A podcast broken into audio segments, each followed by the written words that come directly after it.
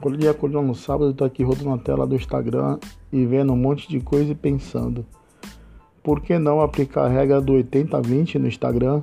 Vejo tanta besteira, tanta gente que eu já sigo há algum tempo, falando as mesmas coisas. E eu acho interessante, né?